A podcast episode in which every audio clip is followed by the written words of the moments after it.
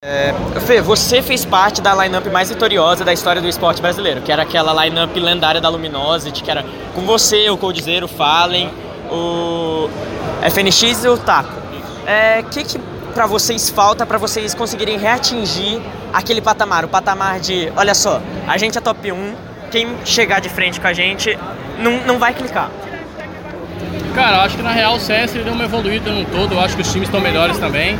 Mas eu acho que a gente, a gente, mudou, a, a gente mudou a line, eu acho que foi um erro a gente ter mudado tão rápido assim. A gente demorou para se adaptar, porque a gente mudou jogadores muito rapidamente. Mas acontece, às vezes tem que mudar jogador e é isso. Então a gente vai ter que se, se readaptar e voltar ao que a gente era antigamente, pegar os conceitos básicos que a gente tinha errado, melhorar eles pra gente poder bater de frente com todo mundo tá. É, qual a mudança que você tem visto, principalmente com a entrada do YNK, se não me engano, que é o nome do técnico, Sim. né?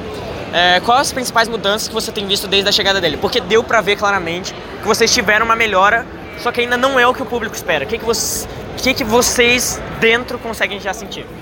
Cara, o Ianco ele ajuda a gente muito também na parte de fora. Tipo, a gente tem mais responsabilidade agora com o horário, com tudo. Então a gente é um time mais profissional fora do jogo.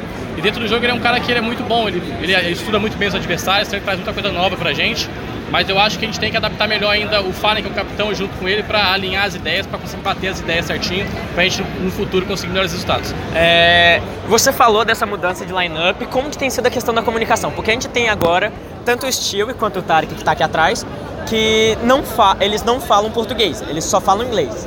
Como que tem sido essa comunicação do ah, vou dar uma cal, putz, eu dei a cal em português, eu sei lá, não estou conseguindo dar a cal. Como que vocês têm conseguido fazer essa mudança? Cara, na real a gente só fala inglês dentro do time, a gente não fala mais em português, nem quando é só eu e falo em vivo, eu e o Code, ou nós três, sempre fala inglês. Uma porque é para melhorar o nosso inglês, né? Porque dentro do jogo tem muita situação que acontece que vai acontecer outras vezes, então você tem que estar tá acostumado a comunicar em inglês. Então a gente está tentando melhorar nosso inglês com isso.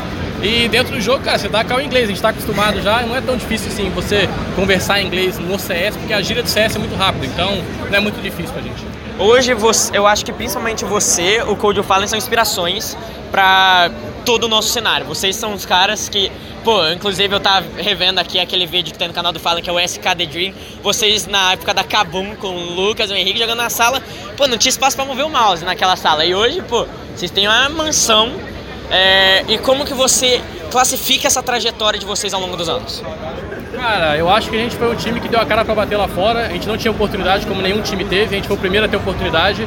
E eu acho que por mérito da gente, um pouco de sorte também, a gente conseguiu as, as chances na hora certa. A gente conseguiu mandar bem lá fora. Então o começo foi muito difícil, mas eu acho que quando você está correndo atrás do seu sonho, vai, muita coisa difícil vai aparecer. E você tem duas opções: ou você desiste logo de cara e você nunca vai conseguir, ou você tenta apanhar, apanhar até um dia você conseguir. Foi o que a gente fez. E qual, você, qual conselho você daria, por exemplo, para quem, para os times que estão surgindo agora no cenário que querem aparecer lá fora?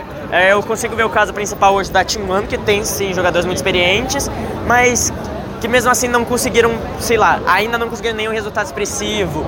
Ou o caso da agora INTZ, que é a line do Phelps, que é a line do Phelps, que é o seu ex-companheiro de time. Qual conselho você daria para quem quer emergir lá fora como time?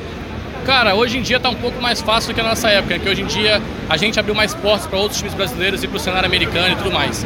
Mas o conselho que eu dou, cara, é trabalhar bastante, cara, porque você trabalhando você consegue mostrar seus resultados e não adianta você querer deixar o crescer na cabeça porque fulano tá ganhando não sei o quê, porque fulano tem isso, tem aquilo, cara, você tem que conquistar suas coisas e foi como a gente fez, cara, desde o começo, devagarzinho, mas trabalhando bastante que você consegue chegar lá. Tá, era só